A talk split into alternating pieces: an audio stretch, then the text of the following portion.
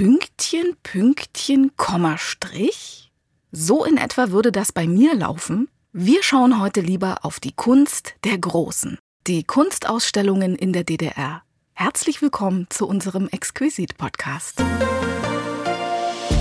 Exquisit, ein Podcast von MDR Sachsen. Mit einem Satz von Pablo Picasso, der da sagte, Kunst wäscht den Staub des Alltags von der Seele. Damit willkommen zum Exquisit Podcast. Unser Thema sind heute die Kunstausstellungen und die Kunst in der DDR. Mal staatlich verordnet, aber auch Bildungsgut, das immer verfügbar war, wenn man es wollte. Kunst hatte in der DDR einen besonderen Stellenwert. 42 Jahre lang zogen die Kunstausstellungen teils über eine Million Besucher aus der ganzen Republik nach Dresden auch als Ausstellungsfahrt mit der Brigade. Und dabei war Kunst immer da und auch präsent und selbstverständlich wie ein Lebensmittel, sagt auch die Dresdner Malerin Angela Hampel, mit der ich heute über ihre Arbeit in der DDR erzählen werde. In der DDR war es ja für viele Leute eher ein Lebensmittel. Das war ja wie Theater, wie Kino, wie Tanz, wie die Bücher. So, und das haben dann auch alle konsumiert. Und es war ja auch so ein bisschen Staatsdoktrin, die Kunst dem Volke. Und das gehörte ja dann eben auch zum Aufwachsen, sage ich mal, von Kindern in, im Osten, dass man immer mit Kunst irgendwie konfrontiert war. Die Kunst dem Volke. So hat das auch Dr. Gisbert Postmann erlebt. Der amtierende Generaldirektor der Museen in Dresden hat bereits als 17-Jähriger die Kunstausstellungen begleitet und erinnert sich auch an staatliche Vorgaben und politische Korrektur. Als dann die Ausstellung fertig war, gab es natürlich einen Tag, bevor dann Erich Honecker zur Eröffnung kommen sollte, eine interne politische Abnahme. Und als die durch war von den Verantwortlichen, kam dann der damalige Chef zu uns, zum Technikteam werde nie vergessen, brachte zwei, war irgendwie, denke ich mal 19 Uhr oder 18 Uhr, brachte drei große Tabletts Brötchen mit und stellte auch irgendwie zwei Flaschen Schnaps mit hin und sagte, die und die Räume müssen komplett umgebaut werden, weil dort eben Bilder äh, ausgeführt wurden aus der gerade schon fertigen Ausstellung. Über all das reden wir heute in unserem Podcast. In diesem Sinne, Kunst ist schön, macht aber viel Arbeit, sagte Karl Valentin. Gehen wir es also an. Wenn Sie Fragen oder Anregungen haben, schreiben Sie uns gern eine Mail an exquisit.mdr.de. Ich bin Imme Tröger und jetzt freue ich mich auf eine schöne Kunstausstellung mit Ihnen. Waren Sie früher in Ausstellungen und Museen? Hat Ihr Betrieb auch Fahrten zu Kunstausstellungen organisiert und erinnern Sie sich an Kunstwerke, die Sie mit der ganzen Brigade angesehen haben? Oder können Sie sich vorstellen, dass es eine Zeit gab, wo so etwas möglich war und stattfand? Die Kunst in der DDR. Darüber hat sich auch mein Kollege Dirk Henze bei Ihnen umgehört. Was glauben wohl die Jungen, was es damit auf sich hatte? Für junge Menschen heute war vermutlich die ganze DDR ein Kunstobjekt. Also ist ja eher moderne Kunst, ähm, aber trotzdem nicht komplett ohne Sinn und Verstand, sondern schon noch äh, figurell irgendwie ein bisschen. Ich könnte es nicht besser beschreiben.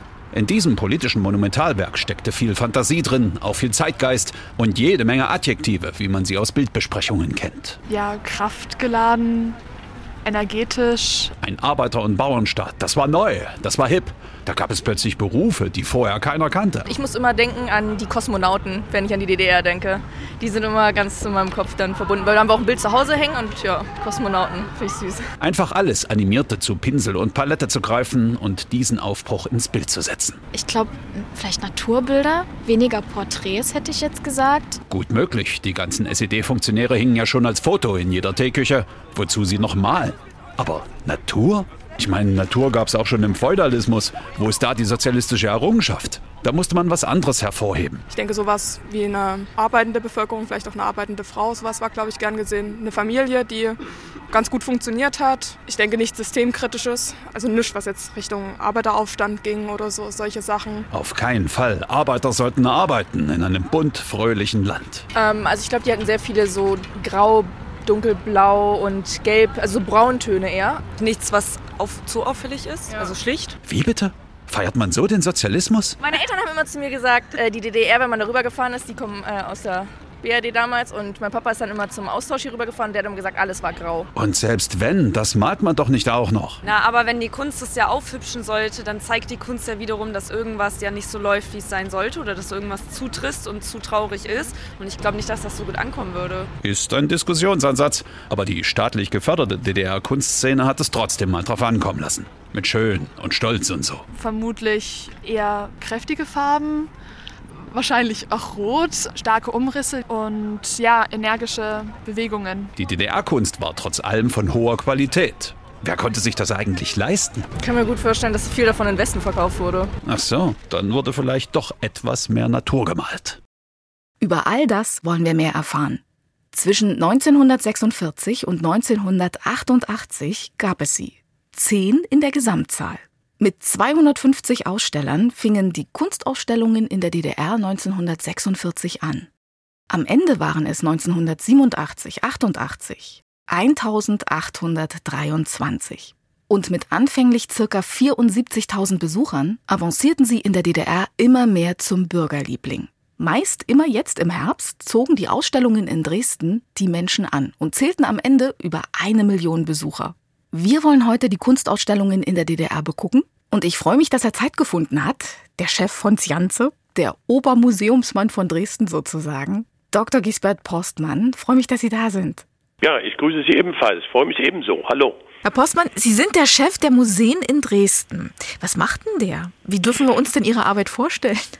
Also ich habe zwei Funktionen. Einmal bin ich der Gründungsdirektor und Direktor der Städtischen Galerie Dresden, also des Städtischen Kunstmuseums. Und seit 2008 bin ich Direktor der Museen der Stadt Dresden, verantworte also den kommunalen Museumsverbund in Dresden. Das sind mittlerweile zehn Häuser, Museen, große Museen, Ausstellungsorte, Erinnerungsorte, reicht vom kleinsten Museum, dem Schillerhäuschen, bis hin zu den technischen Sammlungen und dem Stadtmuseum im Landhaus und so weiter und so fort. Ich will jetzt gar nicht alle zehn aufzählen. Und die großen Häuser werden natürlich äh, durch eigene Direktorinnen und Direktoren geleitet, aber ein quasi Generaldirektor hat dann eben auch das Gesamtprogramm zu verantworten, hat natürlich die Finanzplanung zu verantworten, hat die Öffentlichkeitsarbeit zu verantworten. Das sind sogenannte Querschnittsabteilung. Und dort äh, versuchen wir eben die vielfältigen Programme, die wir für die Dresdner und Dresdner auf die Beine stellen, möglichst an die Dresdnerinnen und den Dresdner zu bringen und an die Gäste der Stadt. Nun schauen wir ja heute auf die Kunstausstellung in der DDR. Hm? Also Ausstellungen hat es ja schon immer gegeben. Wie haben Sie denn die Kunst in der DDR damals wahrgenommen?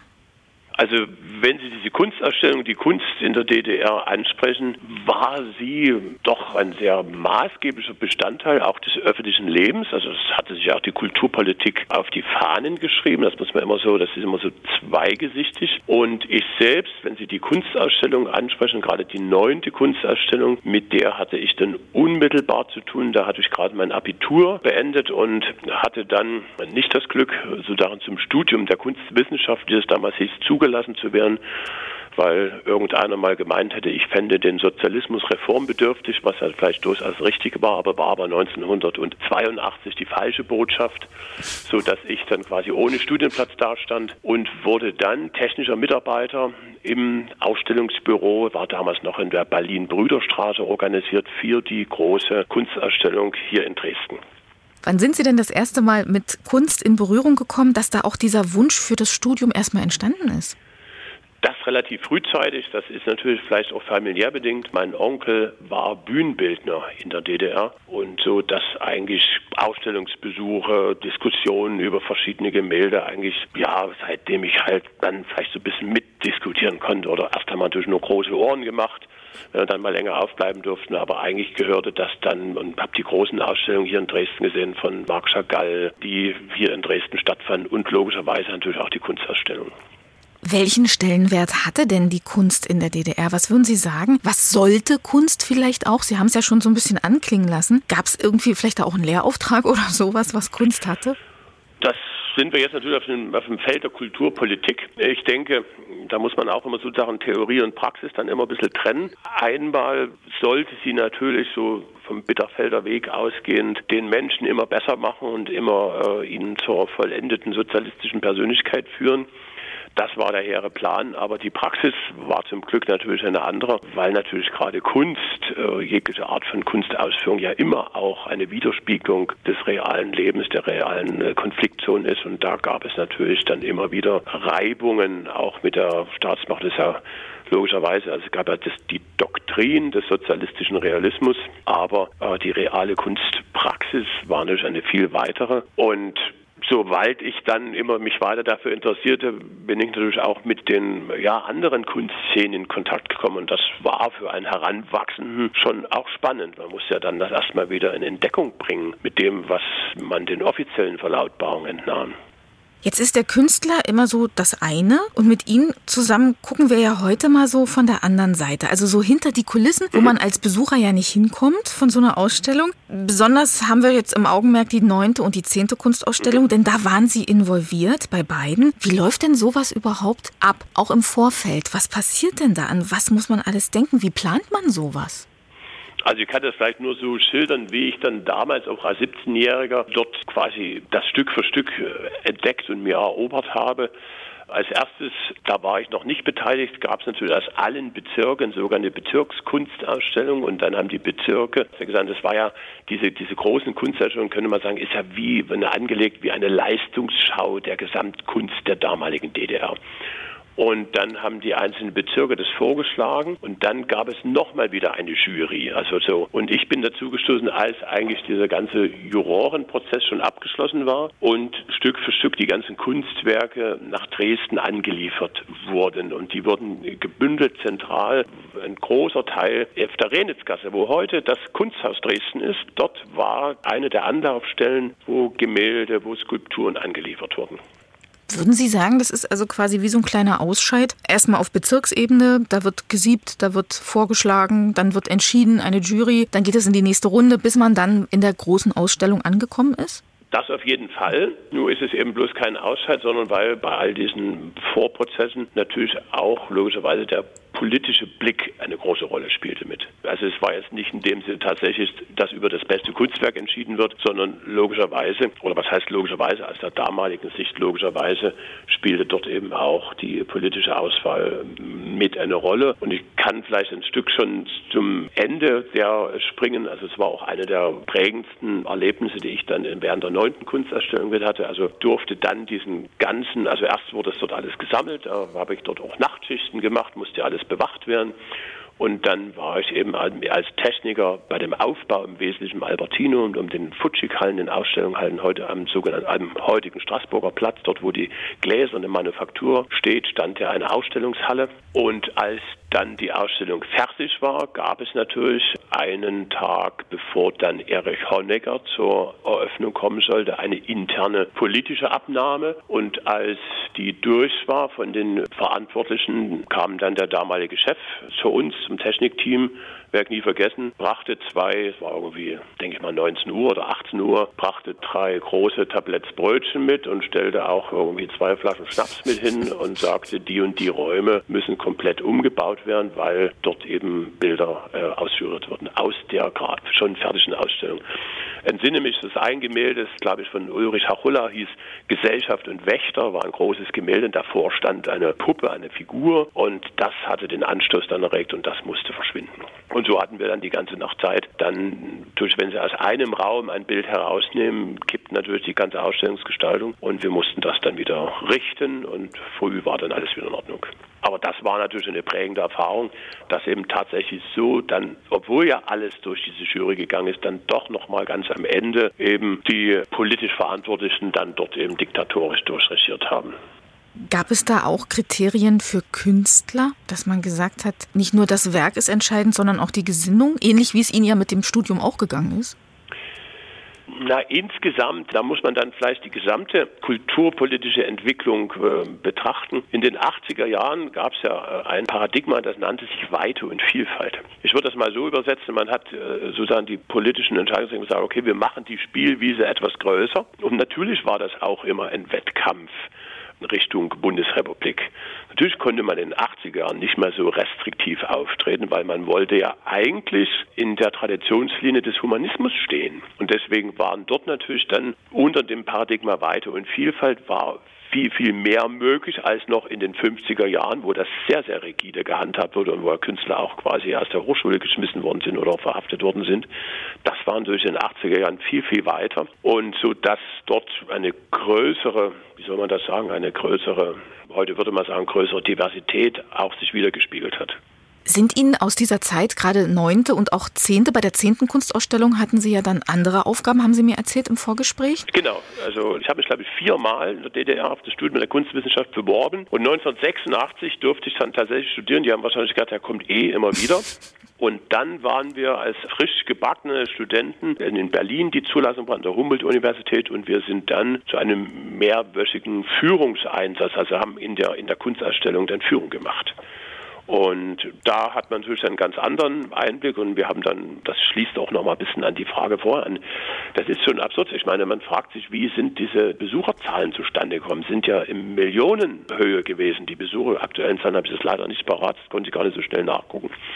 Aber klar gehörte das zum festen Bestandteil von Betriebsausflügen. Da kamen dann komplette Belegschaften von LPGs, also von landwirtschaftlichen Produktionsgenossenschaften, aus dem Maschinenbaubetrieb und überall kamen dann und wir haben sie eben durch diese Ausstellung geführt. Manchmal auch sehr, sehr widersprüchlich. Ich entsinne mich eben tatsächlich dann auch an erregte Meinungen, so, ja, dem müsste man doch die Hände abhacken, wer sowas hat. Also das ging schon eben auch sehr hart zur Sache, aber man hatte dann eben die Chance zu sagen, ja, es muss ja nicht allen alles gefallen und kommt dann ins Gespräch. Das war natürlich ein ziemlich harter Einstieg für ein Gespräch. Und das ist natürlich irre, wurde ja auch durch die Presse begleitet. Es wurde ja eigentlich über Wochen wurden diese Bilder diskutiert, wurden die Bilder vorgestellt und so weiter. Und das war schon ein gesamtgesellschaftliches Ereignis. Und wenn man heute gerade auch den, den Katalog der neunten Kunstausstellung nochmal durchblättert, ist man manchmal erstaunt, wie viel Gesellschaftskritik eigentlich dann schon auch Eingang gefunden hat. Und das war natürlich ja, ein, einer der großen Vorteile. Über die Kunst wurde ja die nicht mögliche öffentliche Diskussion über Gesellschaft äh, durchgeführt und hat stattgefunden. Deswegen ist sie ja so aufgeladen gewesen. Ja, alles das, was in Presse und in öffentlichen Diskussionen nicht stattfinden durfte, fand teilweise symbolisch, aber teilweise auch relativ offen einsehbar ja über die Kunst statt. Sowohl im Theater als auch in den, in den Kunstausstellungen.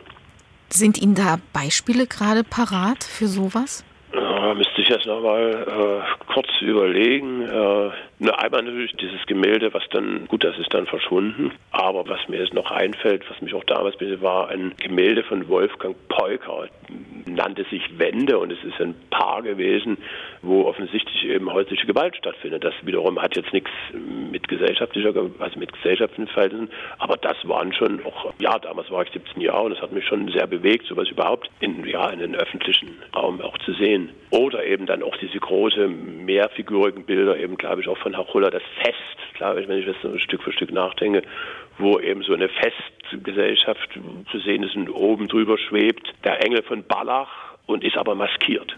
Ja, also der mhm. Erlösungsengel mhm. von Barlach maskiert und das sind natürlich alles Chiffren, die von jedem, sage ich mal, also nicht von jedem, aber von vielen, vielen, vielen eben gesellschaftskritisch auch dechiffriert worden sind. Gibt es Werke, die Ihnen besonders im Gedächtnis geblieben sind? Wir haben jetzt auf so Werke geguckt, wo wir sagen, naja, da war ein bisschen Kritik mit dahinter oder das war eine Metapher für etwas. Gibt es Werke, die Sie in Erinnerung haben, die Sie sehr berührt haben oder sehr angesprochen haben?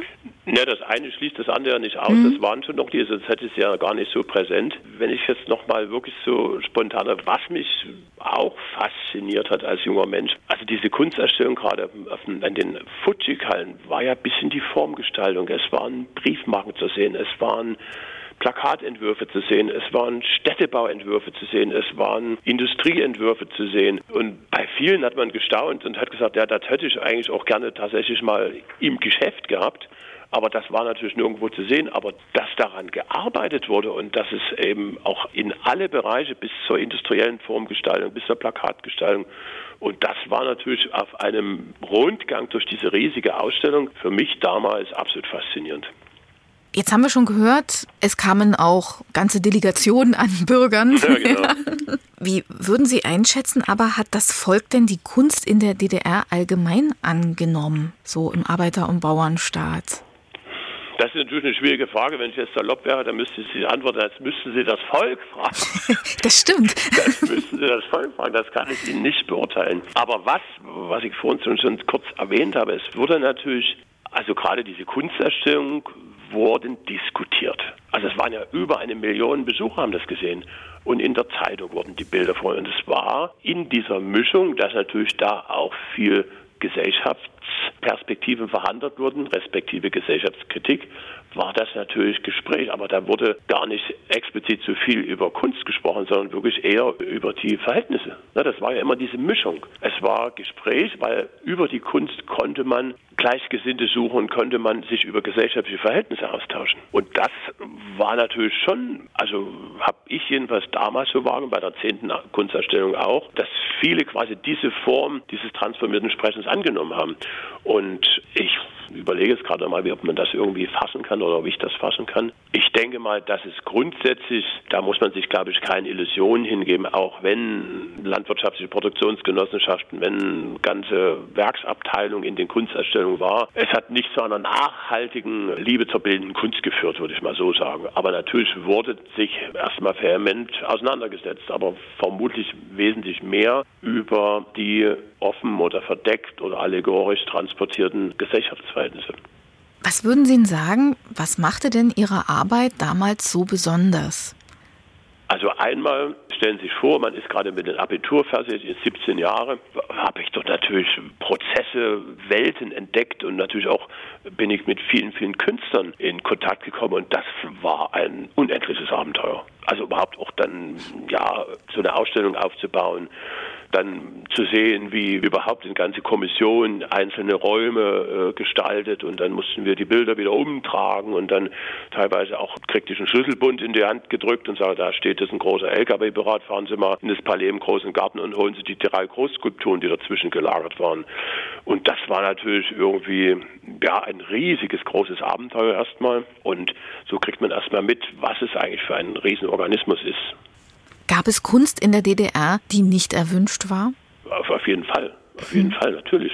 Es gab ja viele Sachen, die nicht gezeigt werden durften. Es gab viele Dinge, die nicht dem Doktrin des sozialistischen Realismus entsprachen. Selbst in dem Bereich Weite und Vielfalt, das ist ja in den letzten Jahren ja durchaus auch aufgearbeitet worden, diese alternativen Szenen, die natürlich kaum oder keinen Zugang zu dieser großen politischen Öffentlichkeit hatten. Das muss man sagen, es war eine Staatsveranstaltung. Und der dort sozusagen nicht den Doktrinen entsprach, hatte diese Öffentlichkeit nicht.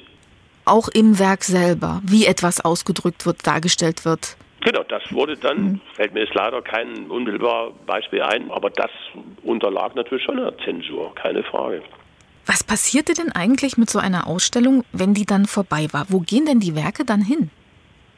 Gute Frage, das kann ich Ihnen nur zum Teil. Also einiges entdecke ich auch manchmal jetzt erst noch. Also, oder was heißt entdecke ich, kommt jetzt auch wieder äh, zum Vorschein. Bilder, die dann auch in die Sammlung Ludwig verkauft worden werden sollten oder wurden sind aus diesen Ausstellungen. Und natürlich sind aus Teil der Gemälde natürlich dann eben auch in öffentliche Institutionen verkauft. Und das war ja so ein bisschen dieses System, das über diese Auftragswerke, man musste dazu aber im Verband sein, also ein Künstler, der nicht im Verband bildender Künstler war, hatte per se schon keine Ausstellungsmöglichkeit. Und darüber sind dann viele Bilder eben in auch in Betriebe gegangen, in Kulturhäuser gegangen. Und so war das ein Stück organisiert. Wenn Sie jetzt so an diese Kunstzeit zurückdenken und ich habe rausgehört, dass gerade die Zeit nach dem Abitur für Sie doch sehr, sehr prägend war und sicherlich auch federführend dann so für die ganzen kommenden Jahre. Wenn Sie dahin so zurückdenken, an was erinnern Sie sich denn da am liebsten? An was erinnere ich mich am liebsten?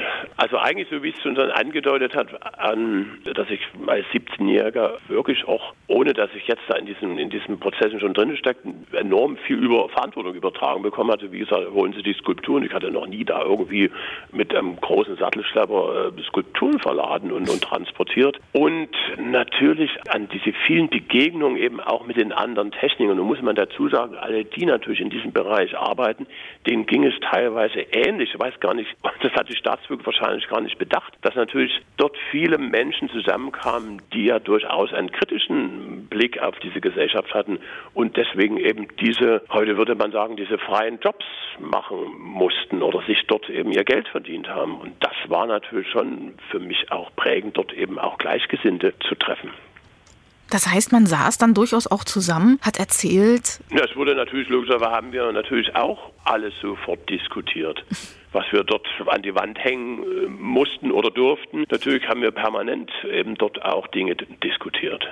Jeden Fall. Und letztendlich das kann man sich heute nur noch schwer vorstellen. Natürlich war es auch prägend, weil in diesem Prozess, also in diesem Team, klar, es gab den Chef, das Wolfgang Scheibner war das seinerzeit, aber es gab natürlich auch andere und von denen wusste man absolut, es war allen bekannt, dass sie quasi Mitarbeiter der Staatssicherheit waren. Aber das war eben nicht geheim, sondern man wusste das und selbst diese Schizophrenie war für mich natürlich schon auch, also einmal hat es eine Kraft gegeben, dass man sagt, okay, die sind da, aber wir gehen deswegen nicht weg. Aber trotzdem musste man natürlich das auch, war ja nicht ohne, musste man das auch natürlich respektieren. Also so selbst diese offene Konstellation, diese offene Konfrontation mit diesen politischen Prozessen, die natürlich bei so einer Staatsausstellung logischerweise da waren oder auch was ich schon erzähle, dass es eben dann plötzlich diese eine Abnahme durch eine Kommission gab, einen Tag bevor Honecker kam und dass dort eben nochmal Bilder verändert wurden, also Konstellationen und Bilder rausgenommen.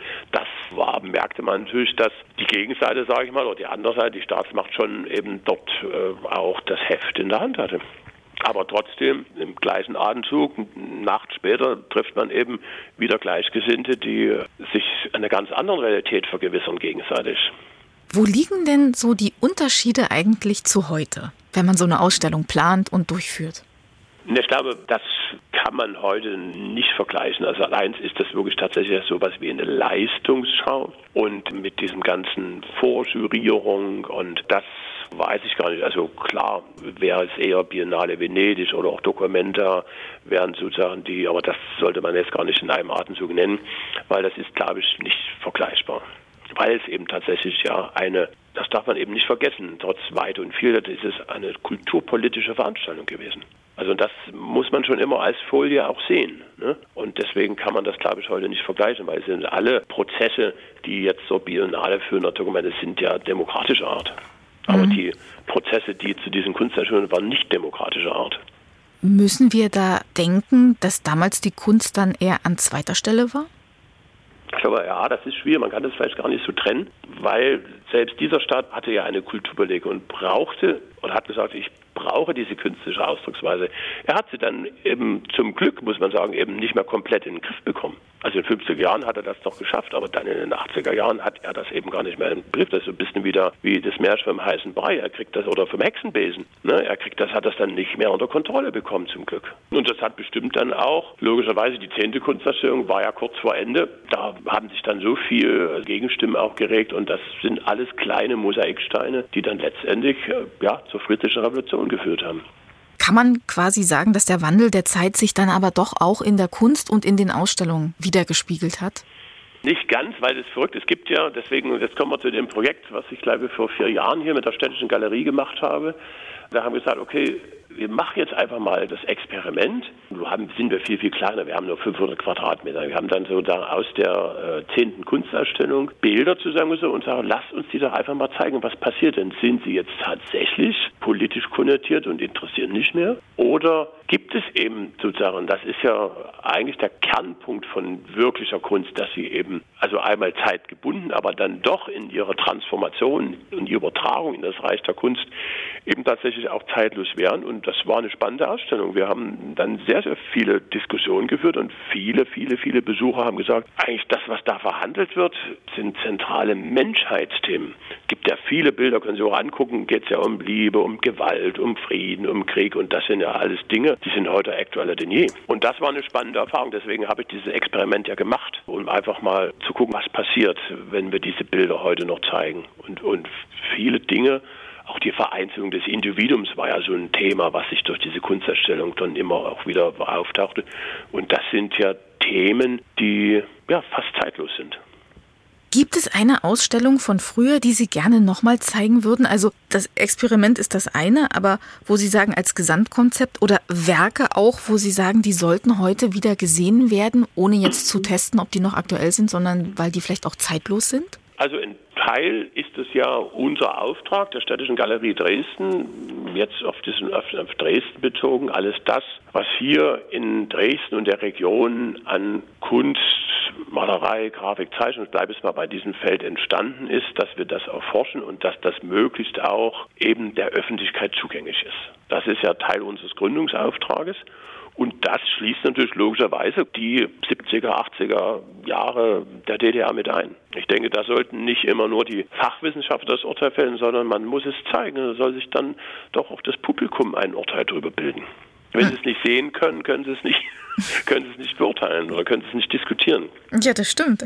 Ja, in der Hinsicht versuchen wir im Kleinen, also wir haben Stefan Plengers bei uns in der Ausstellung, wir haben Gerda Lepke, also all die wichtigen Künstlerinnen und Künstler der 70er, 80er Jahre, könnten wir viel mehr zeigen, aber wir haben für unsere ständige Ausstellung eben auch nur 500 Quadratmeter. Aber wichtig ist eben, und das zeigen ja auch die Diskussionen oder haben die Diskussion gezeigt, die Menschen sind mit den Bildern ja auch groß geworden. Man merkt also gerade bei unserer Revision, die haben sich sofort an diese Bilder erinnert.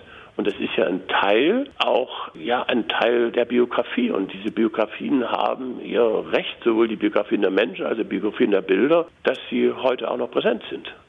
Das stimmt. Also ich habe auch Erinnerungen an Bilder, die irgendwie präsent sind, wo man sagt, ja, auf der einen Seite politisch, also Käthe Kollwitz, Brot, das ist so hängen geblieben, Genau, ja. genau. Also da hat der Lehrauftrag gewirkt. Oder eben dort, wo die, genau, wo die, wo die an dem Rockzipfel sitzen. Aber das ist ja eine großartige Zeichnung.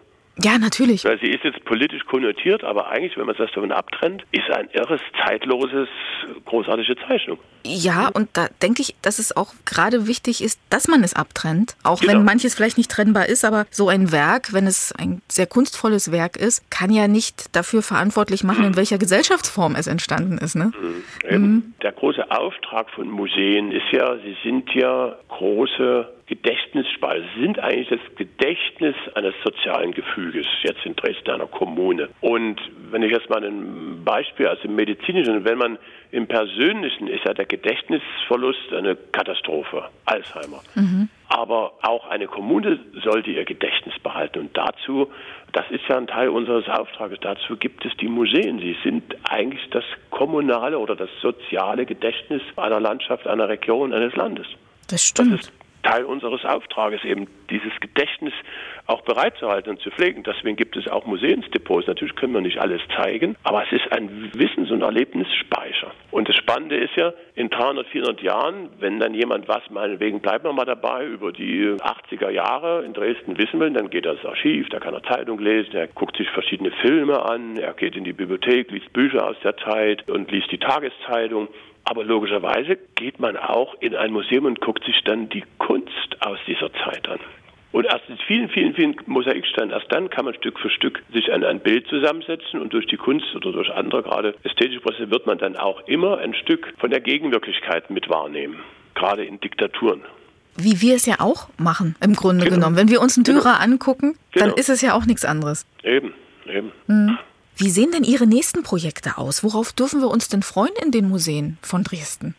Also kann jetzt gar nicht für alle zehn Häuser das aktuelle Programm sagen, aber was im Stadtmuseum natürlich demnächst eröffnet wird, ist eine große Ausstellung zu Tessenow. Also das wird auf jeden Fall spannend. Architekt des Festspielhauses unter anderem. Und die Städtische Galerie macht im Frühjahr des nächsten Jahres eine schöne große Ausstellung gemeinsam mit dem Albertinum zu Conny Schleime. Conny Schleime, einer der wichtigen Malerinnen, die hier auch gelernt hat und jetzt äh, in Berlin lebt und arbeitet. Und das wird auf jeden Fall auch wieder ein Höhepunkt für die Städtische Galerie. Was glauben Sie denn, wo entwickelt sich Kunst denn hin? Das ist äh, eine schnelle Antwort. Ich denke, das hatten wir ja schon bei diesem martialischen Beispiel. So viele unterschiedliche Perspektiven und Menschen es gibt, so viele unterschiedliche Kunst gibt es auch. Das heißt, die Kunst entwickelt sich in eine enorme Vielfalt und das ist gerade der, der Schatz auch, das ist das Potenzial. Wir als Menschen haben ja das Problem, wir müssen nur lernen, mit Äußerungen, mit künstlichen Äußerungen, die uns nicht ansprechen, tolerant umzugehen. Das ist ja der Knackpunkt. Die Kunst liefert so vielfältige ästhetische Strukturen und Konstruktionen und die Kunst liefert so viel Vielfalt, wie es vielfältige Menschen gibt. Und das ist ja das Tolle daran. Dass jetzt Ihnen nicht alles gefällt, dass mir auch nicht alles gefällt, obwohl das jetzt ein Unterschied ist. Ich als Profession muss beurteilen, ob es eben zur Kunst geworden ist, auch wenn es mir persönlich nicht gefallen würde. Das sind ja zwei verschiedene Schuhe. Jeder Laie, jeder Interessierte kann sich das ansehen, was ihm gefällt. Das heißt, er kann sich das ansehen, wo eben in ihm die Seiten anfangen zu schwingen. Und das, mhm. wo das nicht geschieht, sagt man, okay, das gefällt mir nicht, das muss ich nicht abstrafen und, und klein machen. Das ist eben das, wo wir als Menschen einfach ein bisschen lernen müssen, auch toleranter zu sein. Aber mhm. die Kunst ist so vielfältig wie wir alle. Das stimmt. Das ist auch ein schönes Schlusswort. Dann wünsche ich Ihnen gutes Gelingen, Herr Dr. Postmann. Ich danke Ihnen auch für so viel Hingabe zur Kunst und für Ihren sehr liebevollen Umgang damit und in Ihrer Arbeit auch. Ich danke Ihnen und besuchen Sie die Museen der Stadt Dresden. Gebe ich gerne auch weiter ans Volk. Genau. Herzlichen Dank. Ja, vielen Dank, dass Sie uns heute erzählt haben. Alles, alles Liebe. Ihnen auch. Ich habe zu danken. Tschüss. Tschüss. Wir entdecken heute die Kunstausstellungen in der DDR. Kunst gleich Mensch, gleich Kreativität, gleich Freiheit, heißt es laut Josef Beuys. Doch wie frei war die Kunst in der DDR? Auch da wollen wir einen Blick drauf werfen. Kunst war immer und überall verfügbar, sagt mein nächster Gast, und mit ihr will ich über diese Kunst sprechen. Im Entwurf, da zeigt sich das Talent. In der Ausführung die Kunst, sagte Marie von Eber-Eschenbach. Eine, die beides hat, Talent und Kunst, ist die Dresdner Malerin Angela Hampel. Und mit ihr rede ich heute über die Kunst in der DDR. Hallo, Frau Hampel. Ja, guten Abend. Wir wollen über Kunst in der DDR reden heute. Wie sind Sie denn zur Kunst gekommen? Hatten da Kunstwerke in der DDR vielleicht auch Einfluss auf Sie? Ja, das ist jetzt im Nachhinein schwer zurückzuverfolgen. Ich habe als Kind sehr gerne gemalt auch schon. Hatte da auch schon Phasen, wo ich mal Prinzessin, mal Hubschrauber etc. gemalt habe. Und von außen waren das natürlich die üblichen Dinge. Peter im Zoo und Momaka, damit ist man natürlich auch ein paar am Strand. Na, das sind ja so die Klassiker, die überall hingen. Dann hat man noch, kann ich mich erinnern, an den Van Gogh, an die Sonnenblumen. Die waren auch überall. Das war zwar keine DDR-Kunst, aber das hat man eben so als Kind und als Jugendlicher schon wahrgenommen.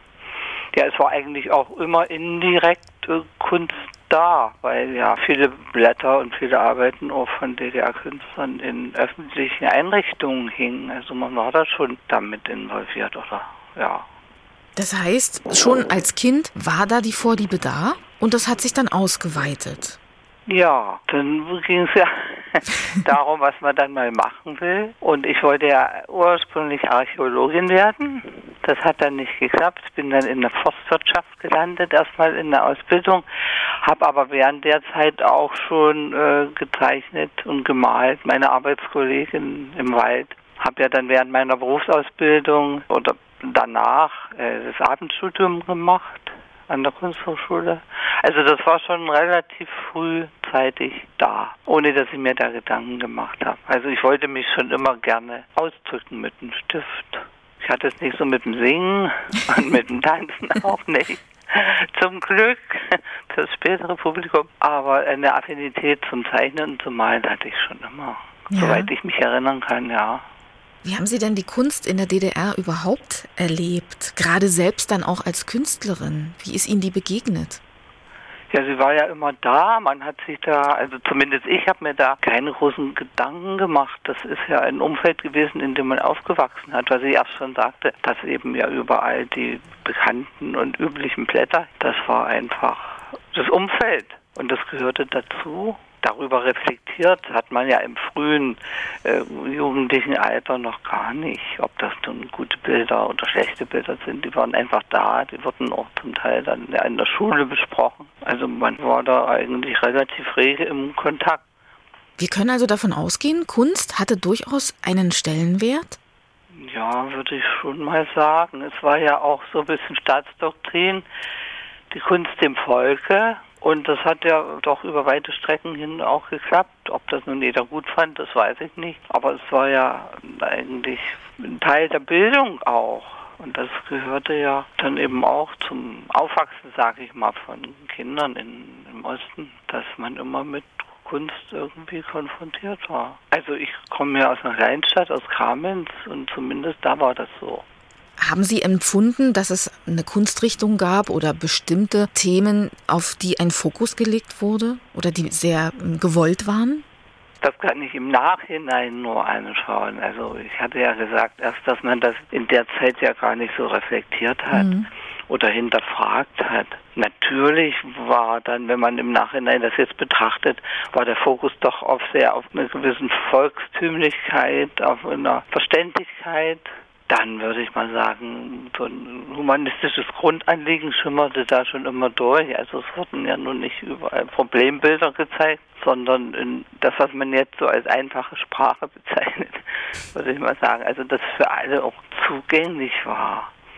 Und das war schon, naja, dieser Realismus, was man dann später oder was ich dann gelernt habe, dass man das sozialistischen Realismus nannte, das war schon die Hauptrichtung. Aber ich kann mich erinnern, in der Pionierzeitschrift Frösi, da gab es monatlich eine Bildbesprechung, zum Beispiel auch von Cézanne, Van Gogh etc. Also das war schon, man war schon damit auch befasst. Ja, das fällt mir jetzt gar nicht mehr ein dazu. Also wie ich das als Jugendlicher oder als Kind wahrgenommen habe, das weiß ich natürlich nicht mehr. Aber einfach der Umstand, dass sich sehr viele Leute an bestimmte Bilder erinnern, zeigt ja auch, dass sie mhm. dann haften geblieben sind. Ja, das stimmt. Man war damit immer konfrontiert und das war eben in der, in der Vorstellung, so hat man sich Sozialismus vorgestellt, so wurde das dann abgebildet. Und das waren aber jetzt gar nicht so propagandistische Dinge. Also mir, mir ist immer noch so sehr vor Augen, was ich erst auch erwähnte, der Womaka, das Paar am Strand. Das hing ja nun überall und das hat so ein Großteil der Leute auch begleitet. Oder mhm. eben dieser berühmte Peter im Zoo. Mhm. Das hing ja fast überall. Ich habe mir da keine Gedanken gemacht, welche Stilrichtung das war oder ob das schon wieder eine Indoktrination war. Also ich würde das etwas zurückweisen. Diese Versuche danach, dem Anschluss, dann als dass die ganze DDR-Kunst sozusagen schon Ideologie verseucht war. Ich habe das einfach nicht so wahrgenommen. Wie war denn nun so ein Künstlerleben zu Ostzeiten? Wie dürfen wir uns denn das vorstellen? Außer dass man Werke schafft und ähm, da natürlich auch aktiv und produktiv ist, mussten Sie auch Vorgaben erfüllen oder? Ja, das hing ja sicher sehr mit der Zeit zusammen. Ich habe ab 77 studiert bis 82 und da war schon so eine Breite und Vielfalt angesagt. Sozusagen mhm. als, als Leitmotiv. Und da habe ich natürlich, also mit den Themen, mit denen ich damals befasst war, das war auch, auch Partnerschaft, auch während des Studiums schon, da habe ich mich relativ breit gefächert austoben können. Das betraf sicher nicht alle Themen, die abgehandelt wurden von, von Kolleginnen oder Kollegen oder anderen Studenten damals. Aber ich habe eigentlich so meinen Faden spinnen können, sage ich mal weil ich habe mich ja frühzeitig dann auch mit mythologischen Sachen befasst und mich diesen Themen dann auch zugewendet und das konnte ich eigentlich ohne Einschränkung machen. Also ich habe da wenig Erinnerungen an Dinge, die mir jetzt, sage ich mal, meinen Lebensweg verstellt hätten oder mein künstlerisches Schaffen. Mhm. Man hatte natürlich Streitpunkte, wenn man bestimmte Dinge durchsetzen wollte. Oder es waren so ganz kuriose Dinge, die dann auch passierten, dass einfach der Anteil von lesbischen Paaren in einer Ausstellung zu hoch war. Das wurde dann moniert, da gab es dann hin und her und Gespräche. Und an sowas erinnere ich mich auch, aber das war eigentlich eher marginal. Das hat mich nicht in meinem Wollen oder in meinem Tun so sehr behindert. Das war ja auch ein bisschen gegen den Widerstand was zu machen, hat ja auch Spaß gemacht. Also sage ich mal, wieder den Stachel zu löcken. Das gehörte einfach zu der Arbeit. Das wusste man ja eigentlich dann auch irgendwann. Aber wie gesagt, das waren meine Themenfelder, die habe ich eigentlich alle weitestgehend beackern können und tue das ja auch bis heute. Man hatte ja dann bei bestimmten kritischen Dingen auch äh, Verbündete.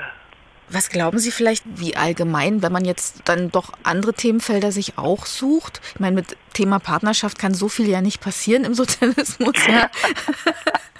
Ja, das war aber das, was mich interessiert hat. Also Beziehungen zwischen Leuten, Beziehungen. Ja, natürlich. Aber grundsätzlich waren Sie da, glaube ich, dem Klassenfeind nicht allzu nah, sagen wir mal so. Naja, ich habe, nein, ja. Wie sage ich denn das jetzt? Äh, wissen Sie, es gab ein ziemlich einschneidendes Erlebnis, als es um die Aufnahme in den Verband ging. Da hatte einer der äh, dortigen älteren Kollegen gegen meine Aufnahme gestimmt, weil meine Bilder einen antisozialistischen Inhalt hätten. Und das hat mir also echt, die Sprache verschlagen, weil ich habe ja zu der Zeit sehr viel punkige Dinge gemacht und das war für mich aber mein Umfeld zum Teil auch und das hat das war einfach normal und offensichtlich gab es da eben auch Leute oder Anschauungen, denen das eben dann ein bisschen quer in der Kehle saß. Das gab es schon weil Punk war ja nun nicht gerade das, was, also was war ja keine Staatsdoktrin. Und die Vermutung, dass ich da irgendwie, also kontrrevolutionäre Umtriebe und ich weiß gar nicht, was da so für Worte gefallen sind, aber das hat mich also irgendwie gar nicht weiter behindert, sag ich mal. Also ich habe mich nicht behindern lassen, mhm. weil das, ich fand das gut und ich fand das toll und das war für mich formal auch ganz wichtig, die Eiros zu machen und die also das ganze Equipment. Ich kannte ja auch Leute aus der Szene, ohne dass ich selber einer war. Das natürlich auch wieder Enttäuschungen hat beim Publikum hervorgerufen, weil dann Leute vermuteten, ich sehe so aus wie die Figuren auf meinen Bildern. Das, gibt, das ist natürlich auch dann kurios. Aber so jetzt richtig drastische Maßnahmen oder Ausstellungsverbote oder so, damit hatte ich nichts zu tun. So grundsätzlich, was würden Sie einschätzen? Wie frei war man in seinem Schaffen? Wann gingen die Grenzen los? Hm, wann gingen die Grenzen los? Oh je, da müssten die Leute fragen, die, mhm.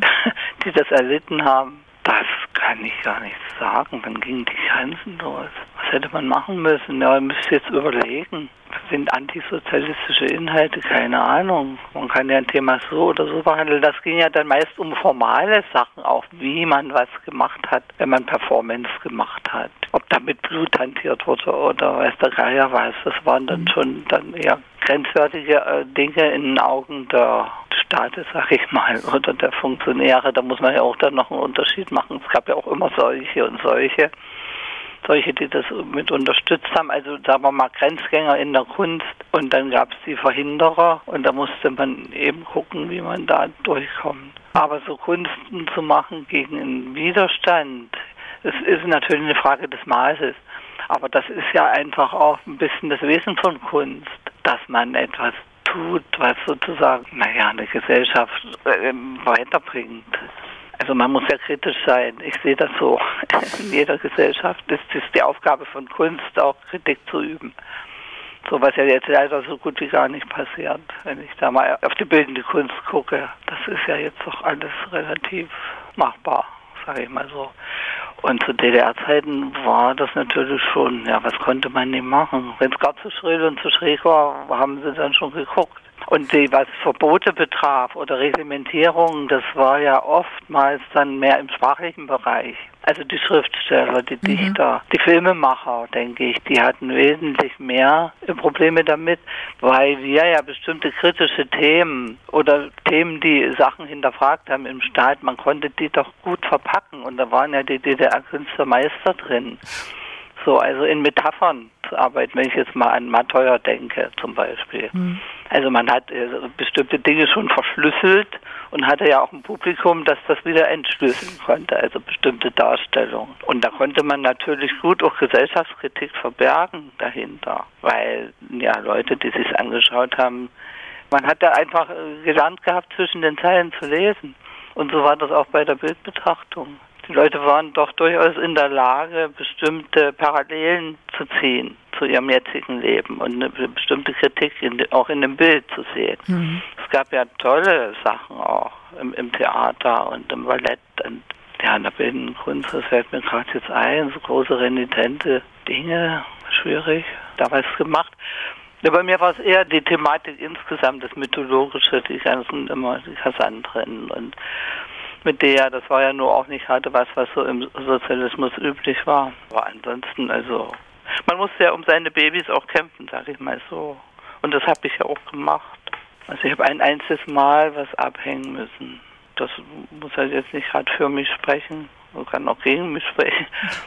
Aber ich denke, das ist einfach eine Frage, wie man als Künstler sich insgesamt zum Umfeld verhält. Und ich gehörte ja immer auch zu den Leuten, die die DDR verbessern wollten und nie abschaffen. Und das hat sich natürlich auch in meiner Bildsprache ausgedrückt, um das mal so zusammenfassend zu sagen. Und da denke ich, da wehte einem der Wind nicht so heftig um die Ohren. Oder man hatte vielleicht auch Leute, die einen mochten und die dann auch ein bisschen die Hand drüber gehalten haben. Das gab es ja auch. Also in meiner Stasi-Akte war einer, der, der hat mich ja geradezu beschützt. Das fand ich auch völlig kurios, aber sowas gab es natürlich dann auch. Wie war denn die Kunstszene, besonders vielleicht auch in Dresden, so aufgestellt? Ideologisch, künstlerisch, ja, formal und wie genau? Künstlerisch, ich meine, man kennt sich untereinander, man weiß vom breit, anderen. Und da sage ich mhm. mal, was man jetzt mit dieser Floskel breit aufgestellt, war das schon. Also in Dresden gab es ja alle möglichen Richtungen. Die berühmte Dresdner Malerei, das waren dann eben mehr so die Altmeister, zu denen Siegfried Lotz zählte zum Beispiel, der auch mein Lehrer war. Dann gab es natürlich auch die Hardliner, da würde man jetzt mal Benzin dazu zählen. Dann gab es die sehr aufmüpfigen, da würde ich jetzt mal sagen Helge Leiberg und die Autoperforationsartisten. Dann gab es die, die solche wie mich, die dann so von allem so ein bisschen verkörperten. Dann gab es, ey Gott, das war also doch eine relativ breite Szene mit einem ziemlich guten Mittel- und Oberfeld, nenne ich es mal so, weil sie beherrschten alle ihr Handwerk. Also mir fällt jetzt kein Kollege ein, dem ich das nicht zugestehen würde. Ab wann haben Sie ausgestellt? Ausgestellt habe ich schon mal während des Studiums in meiner Heimatstadt. Dann später, ja eigentlich 82 auch nochmal. Und richtig dann zu 84. Meine erste richtige Personalausstellung hatte ich 84 in der Galerie Mitte. Wie läuft denn sowas ab? Wie ist denn der Weg bis zur fertigen Ausstellung? So im Vorfeld, was gibt es an Vorbereitungen? Wie erlebt man denn als Künstler so eine spannende Zeit im Vorfeld? Na schön, spannend. Sie haben es ja gerade gesagt. naja, also man kriegt ja ein Angebot auszustellen, dann schlägt man ein Thema vor oder man wird auf ein Thema angesprochen. Und ich habe aber immer die Dinge eigentlich gezeigt, die ich gerade da habe oder zu Hause oder eben hier an der Wand hängen, beziehungsweise auf dem Fußboden liegend. Ich habe ja, ich arbeite ja auch auf dem Fußboden. Dann hat man ein Thema und ich bin jemand, die sehr aus dem Fundus arbeitet. Es gibt ja auch Leute, die, die kriegen das Thema Wasser und dann fangen die an, jetzt Bilder zum Thema Wasser zu produzieren. Das bin ich eher nicht. Ich bin eher der Typ, der was hat und der ein Thema vorschlägt und einen Titel und dann fängt man an, also die Sachen zusammenzutragen und zu gucken, wo Lücken sind noch, also je nachdem, was man auch zeigen will. Man ist ja als Künstlerin auch immer ein bisschen wie so ein, ein bisschen, sage ich mal, wie ein Zirkuspferd. Man will ja auch nur alle das, das Beste und das Schönste äh, vorführen darf sich aber dann nicht so seine Eitelkeit hingeben, weil dann wird es auch Brühe. Mhm. Aber ich kann dann eben einfach das gestalten auch. Ich habe mit dem Galeristen oder der Galeristin zusammen gestaltet man dann die Räume.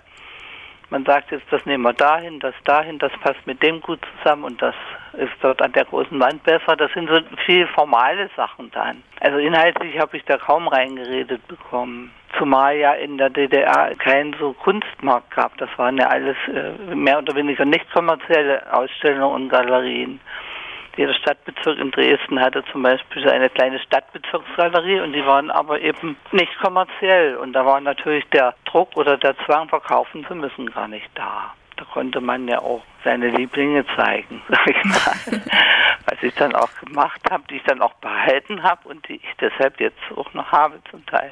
Mhm. Also aus allen Jahren arbeiten. Und dann hat man eben geguckt, dass man hat, das ist ja wie eine Komposition, so ein Raum, den muss man ja auch komponieren, dass es ein gutes Gesamtbild gibt. Dann wird noch was ausgetauscht, dann kommt der und sagt was, dann kommt die und sagt was und dann je nachdem. Und dann, ja, dann sucht man sich einen guten Redner, eine schöne Musik. Das bestückt man ja dann meist aus dem Freundeskreis.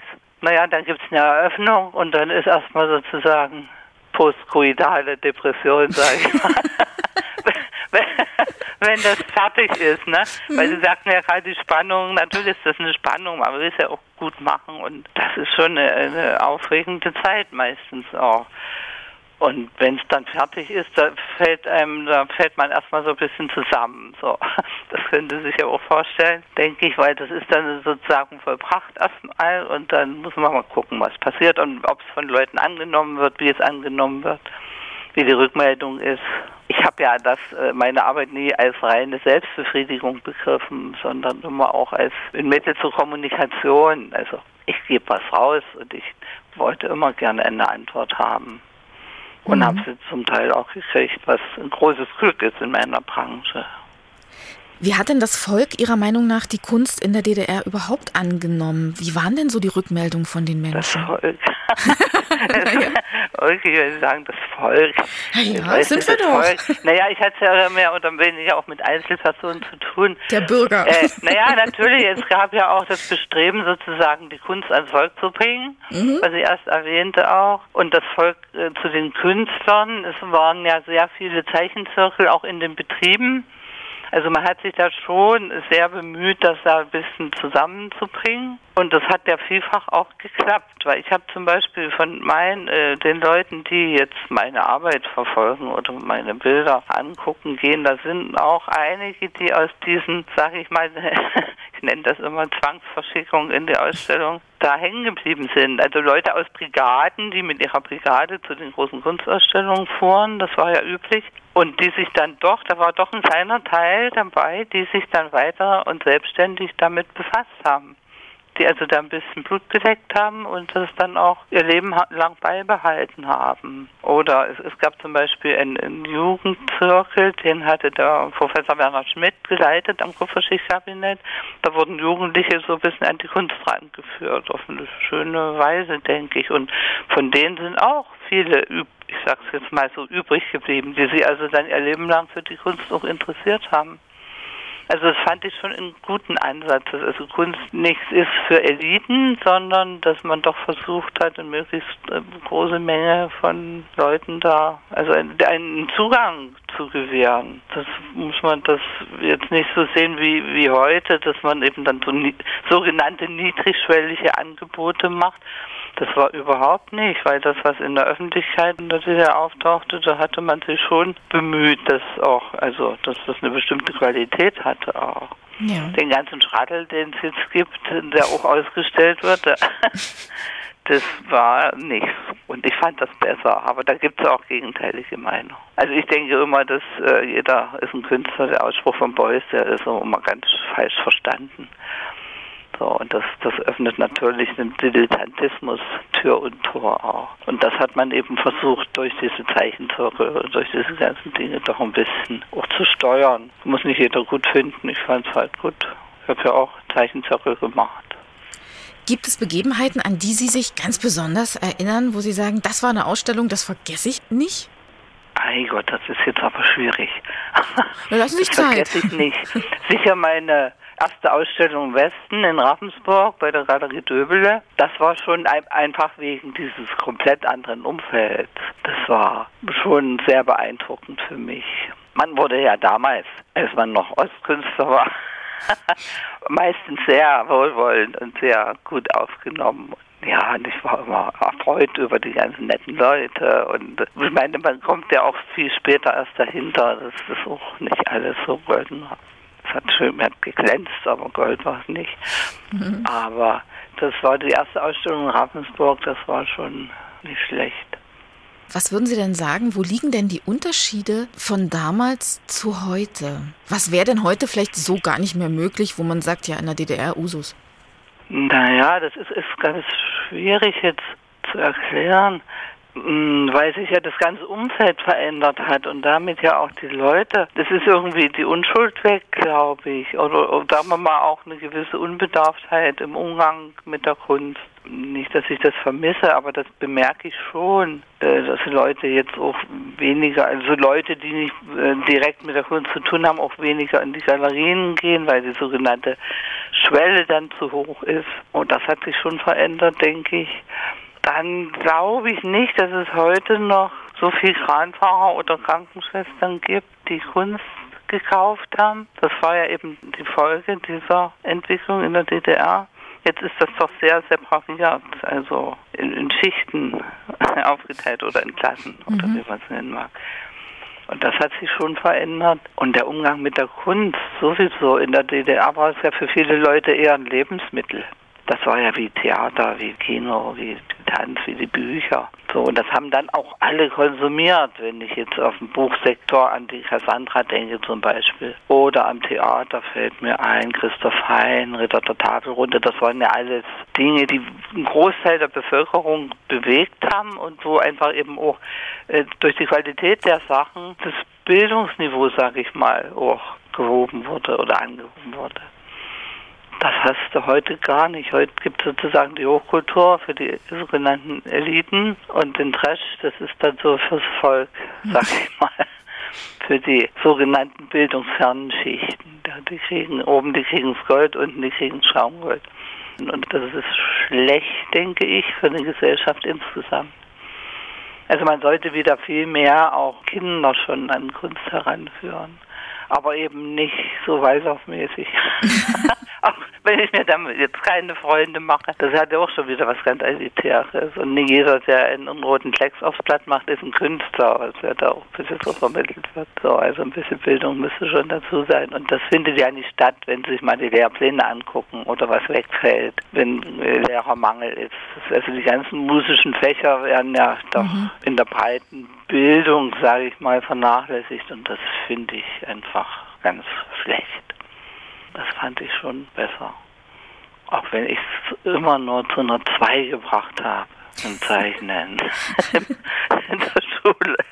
Aber ich kann Sie trösten, man hat äh, Giuseppe Verdi nicht an der Hochschule aufgenommen, wegen Unmusikalität und schlechter Fingerhaltung. Also von daher. Ja, das ist eben, da braucht man dann schon ein bisschen Durchhaltevermögen oder Durchsetzungsvermögen. Mhm. Stimmt wohl. Also ich, ich halte das, den Umgang mit der Kunst jetzt, das ist, ist für mich schwierig. Wir sind ja eher, die Künstler eher die Pausenclowns jetzt in, der, in dieser Gesellschaft. Oder wir stellen Dekorationen her oder bebildern hier den ganzen Laden. Das ist ganz schwierig. Ich würde eigentlich auch gerne, wenn ich könnte, ganz andere Sachen machen. So, so mehr im, im Sinne der mexikanischen Wandmalerei, also wo die Kunst wirklich auch in das Politische mit eingegriffen hat oder da reingegangen. Nicht, dass es am Ende viel genützt hat, aber das, das halte ich für ein, ein wesentliches Element eigentlich von, von Kunst oder soll ich mal sagen, ich sehe ja immer die Kunst auch als so eine Art Kit innerhalb einer Gesellschaft und wenn man diese Zugangsmöglichkeiten und die, die Verbreitung so beschränkt, dann gibt es wenig Hit, da fliegt irgendwann die Scheibe raus aus dem ganzen Laden, denke ich mal. So, also ich würde mir wünschen, dass man jetzt wieder auch große, schöne Wandbilder machen würde, aber Kunst am Bau gibt es ja in dem Sinne gar nicht mehr. Da war ja in der DDR, glaube ich, oh Gott, zwei Prozent, ich will jetzt nicht falsch sagen, zwei Prozent vorgesehen. Zwingend musste zu jedem Neubau eine Kunst entweder als, als Wandbild an die Wand oder als mhm. Plastik. Und wir vernutzen das jetzt alles. Wir brauchen das auch, so die, die Sachen nicht abgekloppt sind schon oder die Plastiken geklaut. Es kommt ja nichts Gescheites, Neues dazu. Also wenige Teile nur, wenige Teile. Und das müsste man auch mal überlegen, so diese Verzahnung von Architektur und Kunst dass Kunst also auch das Umfeld von Leuten mitgestalten kann und das findet gar nicht statt. Ich würde mhm. gerne mal wieder ein großes Wandbild machen, aber das ist, ich habe damit zu tun, mein letztes Verbliebenes noch, teilweise Erhaltenes, noch ein bisschen im Auge zu behalten. Mhm. Aber man setzt ein Umdenken ein, was das betrifft, habe ich jetzt mitgekriegt. Das war gerade eine Konferenz zu dem Thema. Wie man denn die letzten Reste der, dieser Sachen erhalten kann. Mhm wenn ich jetzt im, im, Rückblick gucke, diese ganze Eingebundenheit von Kunst in das äh, ganze gesellschaftliche Leben überhaupt, das war für mich schon wesentlich, dass eben diskutiert wurde, dass die Leute in den Ausstellungen waren. Ich habe ja Sachen auch aufgehoben, wo Leute dann Leserbriefe geschrieben haben. Das gab in der Union damals immer eine ganze Seite dann bei den großen Kunstausstellungen, wo die Leute ihre Meinung sagen konnten. Und es gab jede Menge Führungen und ich habe da auch noch schriftliche Dinge, zum Beispiel aus der Für dich, das war eine der Zeitschriften, in der DDR mit einer sehr guten Besprechung von meinem Bild. Also besser könnte man es eigentlich nicht machen. Und wenn man das so ins sogenannte Volk getragen hat, dann habe ich das einfach immer auch für eine gute Sache gehalten. Und das ist was, was ich jetzt einfach vermisse. Kunst ist jetzt, das ist ein Anhängsel, das ist auch lässig, sage ich mal. Und wenn man jetzt als Künstler, der ja auch wie sagt man, wie hätte Käthe Kollwitz gesagt, ich will wirken in meiner Zeit. Hm. So, und das will ich ja eigentlich auch und ich kenne keinen, der es nicht eigentlich auch will. So, auch wenn er sagt, er macht es jetzt nur mal für sich oder also wirklich als reine Selbstbefriedigung. Wenn man das hat, wenn man das Feedback hat, wenn man einfach ein, ein Teil eines größeren Ganzen ist, dann fand, finde ich persönlich das schon gut und das vermisse ich jetzt einfach. Das sind alles Einzelkämpfer geworden. Es gibt in dem Sinne auch nicht mehr so einen großen Zusammenhalt zwischen den Künstlern. Da modelt jeder für sich rum. Wir sind unheimliche Konkurrenten um die wenigen Ausstellungsplätze. Das werden ja auch immer weniger im öffentlichen Raum, sage ich mal. Also da kannst du ja zugucken, wie die kleinen Galerien verschwinden, wie so Plätze zum Beispiel in Dresden im Landtag waren ja auch immer Kunstausstellungen. Das ist auch erledigt, soweit ich das weiß. Und dann gibt es eben viele Orte und Plätze, die gar nicht mehr mit Kunst sozusagen äh, befasst sind, wo keine Leute mehr hingehen können und sich Kunst angucken. Und wie sollen sie es dann verstehen und wie soll man dann eine Freude dran haben? Ich meine, Musik muss man auch hören, immer, damit man einfach auch einen Genuss dran hat und damit man einfach auch, ja, dass, das, dass man es in sein Leben einbauen kann. Und für die bildenden Kunst sind ja die Ausstellungen wichtig. Und wenn man immer weniger Orte hat, wo man auch die ganze Palette mal anbietet, bieten kann. Also die paar Zahnarztpraxen oder Rechtsanwaltspraxen, wo man dann ein bisschen den Laden dekorieren soll, das bringt es ja dann auch nie. Kunst ist kein äh, Staatsziel, sag ich mal so. Und wenn das ein bisschen in den Fokus rücken würde, wäre es schöner. Und ich denke gerade jetzt momentan rückt es gerade eher wieder ganz weit weg, die Kultur, die Kunst. So, das wird das sein, wo zuerst gespart wird. Das sehen wir jetzt schon an den Theatern. Mhm. Und das halte ich für eine ganz ungute Entwicklung. Was ist Ihr nächstes Projekt? Mein nächstes Projekt, ja, das ist äh, eine Ausstellung, die ich in Berlin haben werde im Januar. Und dann meine, meine übliche, sage ich mal, meine turnusmäßige Ausstellung in der Galerie Mitte auch nächstes Jahr. Mhm so um Ostern herum. Und da bin ich gerade dabei, mal zu gucken, was ich hier so auf Lager habe, mhm. was ich da gut zusammenstellen kann, thematisch und überhaupt auch formal. Daran arbeite ich gerade. Weil man kann natürlich sagen, die Ausstellung ist das Konzert des bildenden Künstlers, ne? Ja, das ist der Auftritt. Mhm, genau. Der Auftritt. Wobei wir den Vorteil haben natürlich, dass wir was richtig fertig machen können zu Hause und das dann präsentieren. Ich stelle es mir furchtbar vor, Schauspielerin zu sein und dann, ich hätte wahrscheinlich ständig Angst, dass ich meinen Text vergesse. Also diese Künste, die so flüchtig sind, wie Tanz, Schauspiel, das ist ja noch was ganz Eigenes.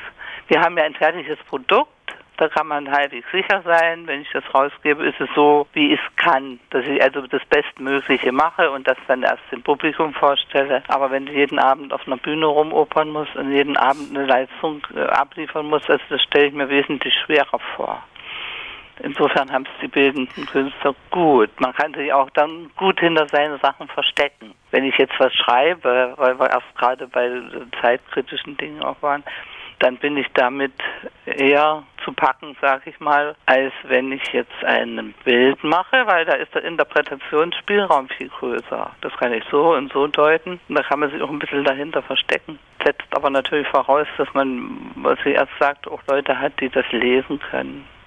Mhm. Also ich stelle es mir jetzt auch gerade als Schriftsteller oder ja recht schwierig vor in der Situation. Also Sprache, was Sprache? Sprache verwandelt sich ja gerade sehr. Ja. Und mit den Bildern, da ist das jetzt noch nicht so direkt an mich angedrungen, aber ich merke schon, dass die Leute zunehmend, jungen Leute gerade Probleme mit Nacktheit haben. Also da kriege ich schon äh, kurioseste Rückmeldungen, also Fehlinterpretationen und, und völlig, ja, das ist so eine neue Brüderie ausgebrochen, denke ich, die halte ich auch nicht für gut. Also nicht für mich, weil ich ja viel auch mit Akt arbeite. Wo liegt Nackt. da das Problem im Akt? In der, in, naja, eine Abbildung von Nackten, das wird von Leuten also dann auch als pornografisch dann schon viel interpretiert. Ich denke, das ist auch sowas Ungutes, was von Amerika herübergeschwappt ist. Diese Brüderie, diese komische Verklemmtheit, diese Doppelmoral. Also das ist so, das ist ganz schön, wird langsam ein recht bigotter Haufen hier auch.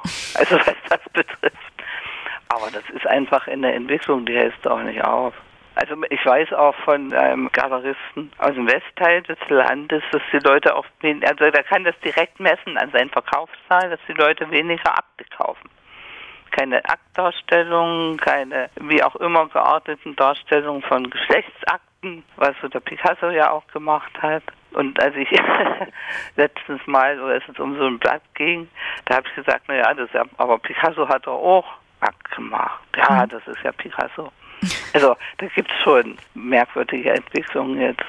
Aber ich sitze da und beobachte das und gucke, wie ich mich verhalte. Weil mein Feld ist ja nun mal auch der Akt. Und die Leute nehmen das pur. Die sehen eine Frau, die einen Kopf auf dem Teller hat. Das ist für die jetzt, ein, weiß ich nicht, ob es eben für die Vegetarier ist es ganz schlimm. aber, aber die sehen nicht mehr, die wissen nicht mehr, was Salome ist oder Judith oder wissen Sie, was ich meine? Mhm, es ja. das ganze Hintergrundwissen geht langsam so verloren. Und dann kannst du natürlich auch so ein Bild nicht mehr lesen. Was ist denn das Schönste an Ihrem Beruf? Dass ich so lange schlafen kann, wie ich will. ja, das darf man nicht außer Acht lassen. Das Schönste ist, also an, an meinem Beruf, dass ich doch relativ unabhängig von allen Sachen war. Das ist mir erstmal bewusst geworden jetzt im Nachhinein, was das für mich bedeutet hätte nach der Wende oder nach dem Anschluss. Das ist ja viel treffender wenn ich mich hätte auf den Arbeitsämtern rumsehen müssen. Also wie Leute das weggesteckt haben, das ist mir schleierhaft. Wie man das verkraftet, die 50. Bewerbung zu schreiben, zu wissen, dass man gut ist und man wird eben, man ist einfach übrig. So, also diese Biografien, das unheimliche Glück für mich, dass ich diese Biografien nicht teilen musste. Also wir waren schon ja immer auf uns alleine gestellt, die, die gerade die bildenden Künstler auch und haben vor uns hergewurschtelt und wir mussten uns immer alleine kümmern. Und das hat mich dann auch relativ gut eben über diesen Systemwechsel gebracht. Und das ist zum Beispiel eben auch ein Vorteil. Und dass wir eben hier zu Hause sitzen können und unsere Dinge ausbrüten und dann erst gucken müssen, ob wir es unter die Leute bringen. Aber dass ich nicht im Vorfeld schon überlegen muss, wie muss ich ihn jetzt malen, damit ich das gut verkaufen kann oder wie muss ich jetzt malen, damit das eine Akzeptanz hat. Das ist mein unheimliches Glück, dass ich das nie machen musste, weder zu DDR-Zeiten noch heute. Aber das, ja, ich denke, das ist wirklich auch ein Glück. Ja, Frau Hampel, dann danke ich Ihnen für das kurzweilige Gespräch und die liebevollen Erinnerungen. Oh. Gern. Ja, bitte.